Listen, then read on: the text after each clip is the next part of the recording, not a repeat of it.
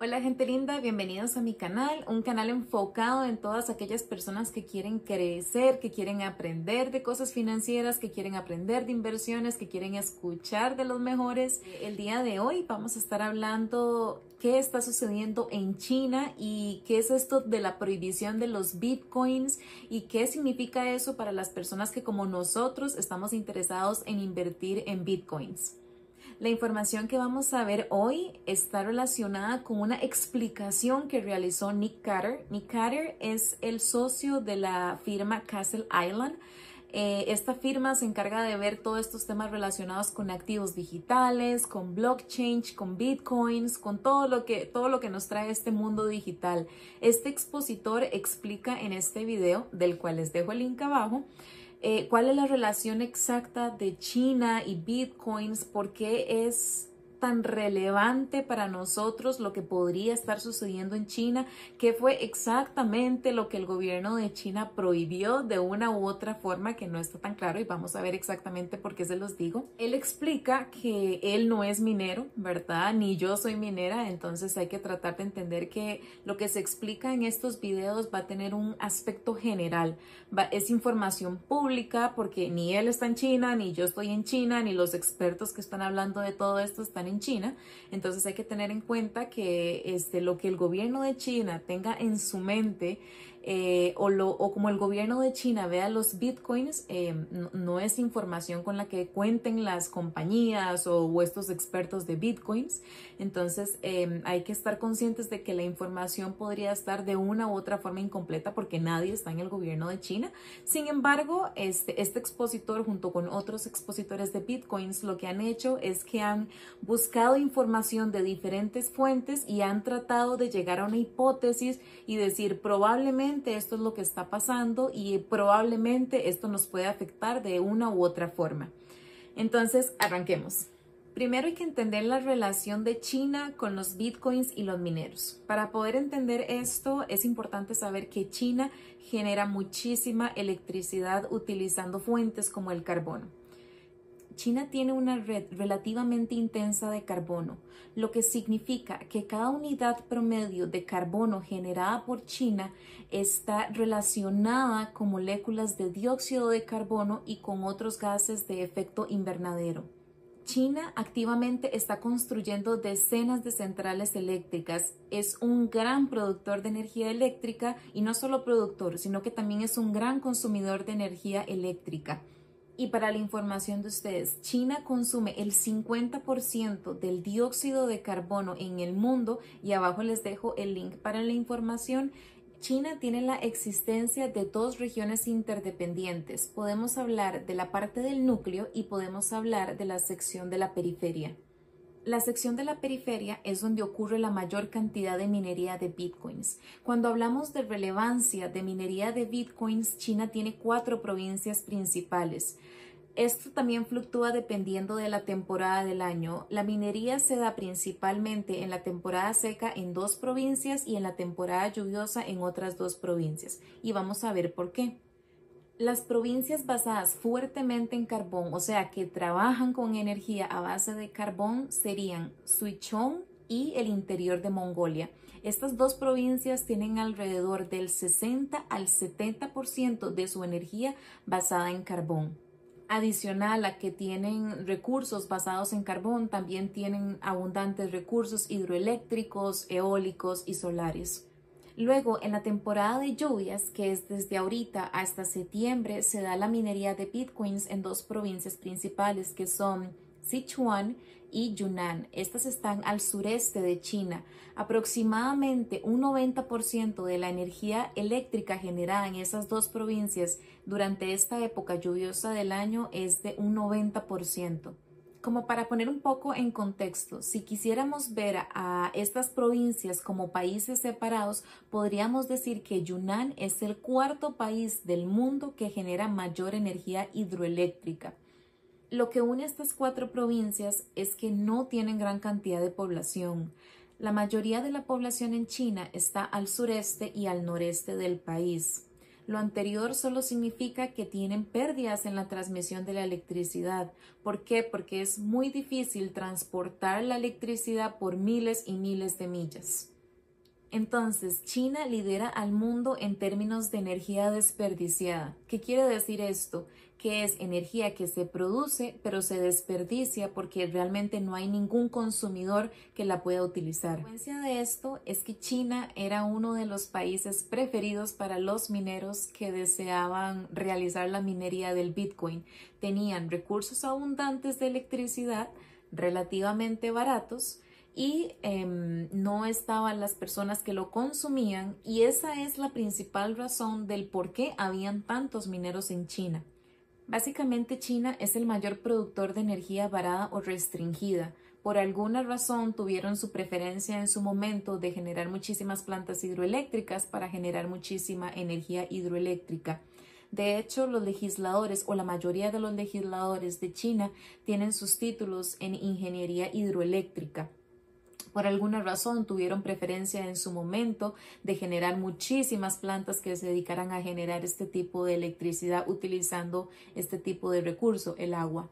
En el sureste de China incluso tienen uno de los ríos más grandes del mundo, tienen toneladas de represa. Tan es así que ellos generaron tantos recursos y tantas eh, represas para generar estos recursos que han tratado de una u otra forma reducir la energía varada. Por ejemplo, en el 2016 en Yunnan se hizo una reducción de 30 teravatios energía hidroeléctrica por hora. En el 2017 adicional hicieron otra reducción de 40 teravatios energía eléctrica estas reducciones que nos dicen que China es consciente de que tienen esta problemática de energía varada, incluso desde el 2016 que empezaron a hacer estas reducciones. Ellos han tratado de una u otra forma integrar su red. Ellos están tratando de una u otra forma buscar los medios para transportar toda esa energía que tienen varadas, porque evidentemente la necesitan en centros de población. La hipótesis de este expositor es que China está de una u otra forma tratando de quitar la energía varada, tratando de mejorar su situación y por eso están tratando de integrar su red eléctrica. Si bien es cierto, no está tan relacionada directamente con los bitcoins, pues sí, porque es energía que utilizan los mineros para generarla. Entonces, la situación actual de China de querer limpiar su red eléctrica puede estar afectando de una u otra forma la toma de decisiones con respecto a la minería de bitcoins. Nick Carter explica que si él tuviera que suponer cuánta tasa de hash se encuentra en China en este momento, él considera que es de un 50 a un 70%. ¿Qué quiere decir esto? Que sí está muy expuesta a China. La mayoría de los hash, más del 50%, si, si tomamos como referencia los montos que él dice, están en China. Es decir, que la tasa de hash, todos estos que se encargan de realizar todo el tema de los acertijos algorítmicos que tiene que realizar dentro de la red de bitcoins en China eh, sería más o menos un 70, un 70, de un 50 a un 70%, según lo que este experto con su experiencia y con todo lo y con toda la información con la que él cuenta calcula. Es decir, si está bien expuesto a China.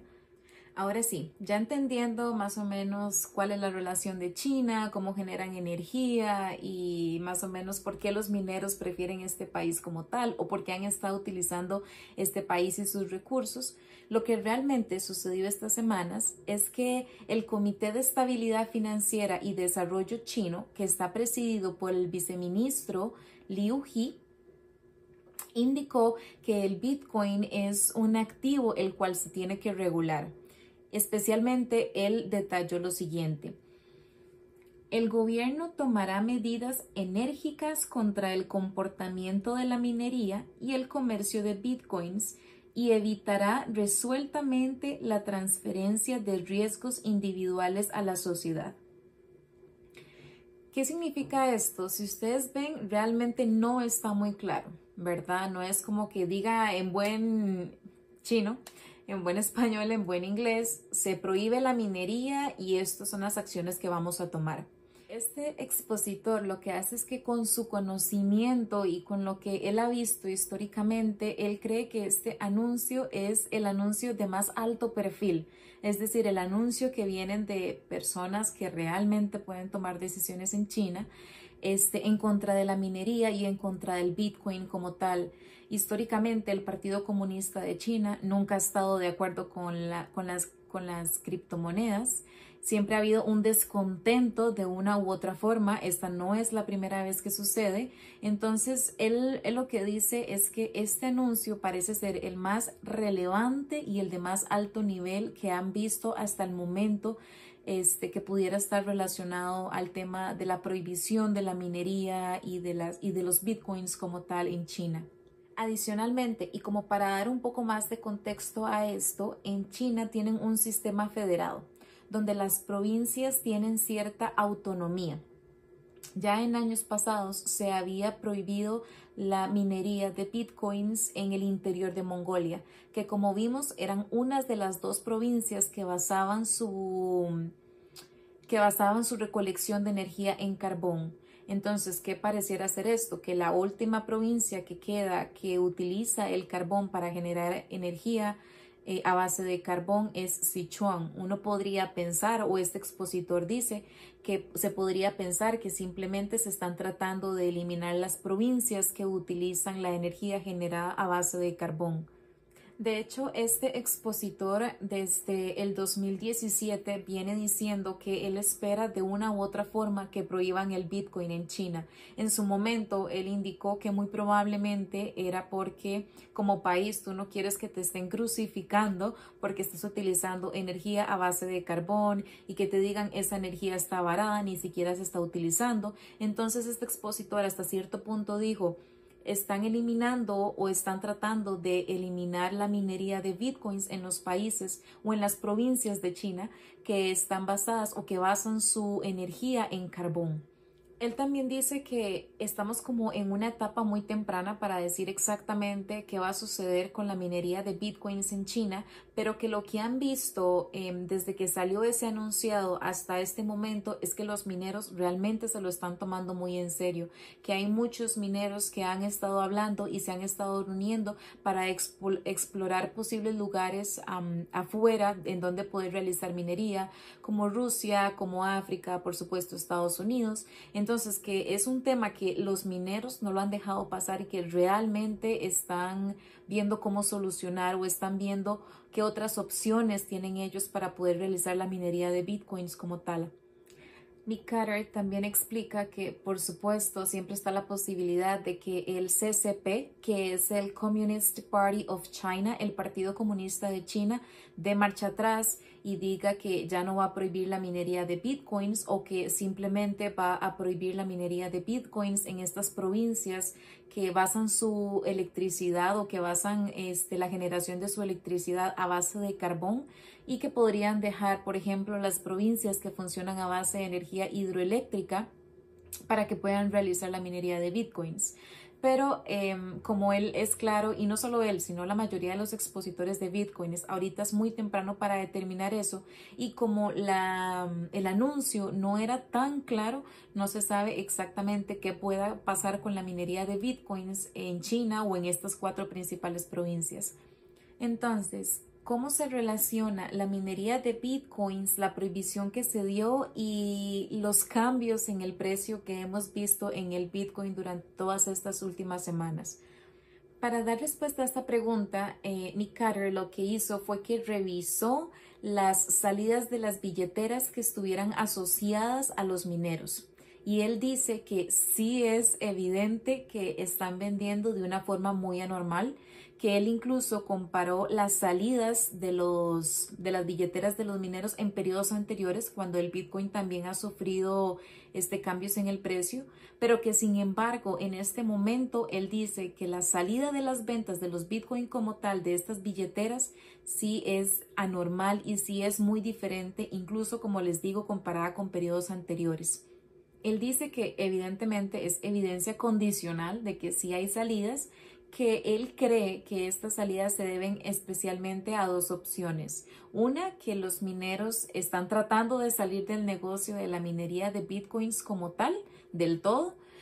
Otra es que los mineros estén viendo que viene un momento en el que no van a producir o en el que no van a poder producir bitcoins o minar bitcoins, por lo que simplemente están vendiendo sus bitcoins para tener de una u otra forma dinero fiat seguro, que el dinero fiat es la moneda legal de cada país en, Estados Unidos dólares, aquí en Costa Rica serían los colones costarricenses, pero que el, el tema es que muy probablemente estén vendiendo porque saben que va a venir un periodo en el que van a tener que buscar otro lugar donde hacer la minería de bitcoins y por eso necesitan el dinero, porque saben que van a estar un tiempo sin, sin poder minar bitcoins como tal. Esas explicaciones podrían estar directamente relacionadas con el cambio del bitcoin.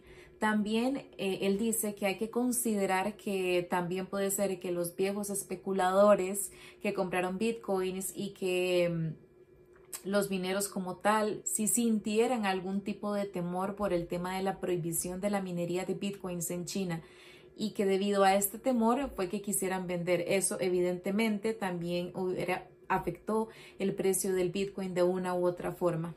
¿Cuáles son unas de las conclusiones para Nick Carter? Él dice que él desde el 2017 está esperando que prohíban los bitcoins en China. Y no porque eh, tenga algo en contra de los chinos, no porque tenga nada en contra de China, sino porque siempre está o siempre está esta negativa de las personas en decir que la creación o la minería de los bitcoins contamina el ambiente.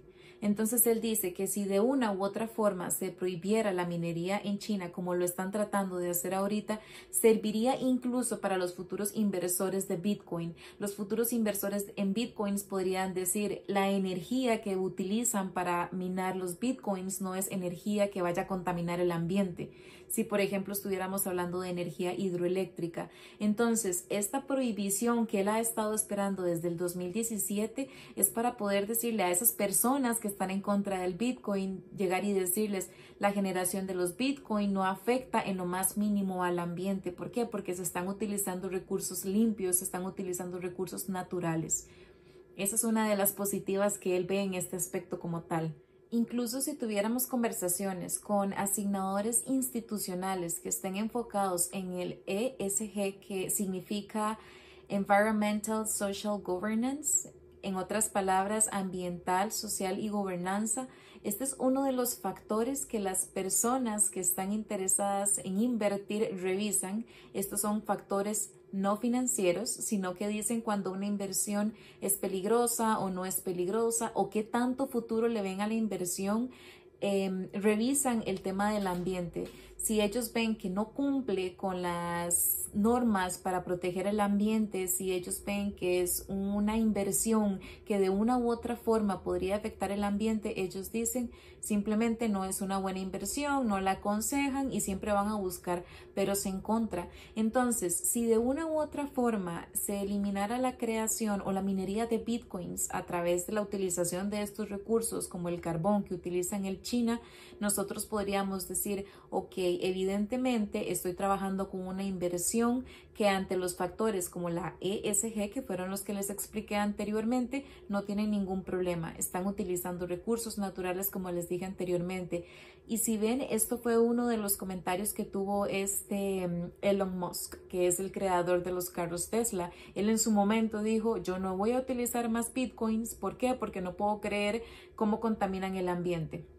Es simplemente tener en el futuro una manera de decir, ese no es un problema con los bitcoins. Al final de cuentas nos va a beneficiar a todos nosotros si estamos interesados en invertir en los bitcoins como tal o utilizar bitcoins o, ingresar en este mundo pues de criptomonedas.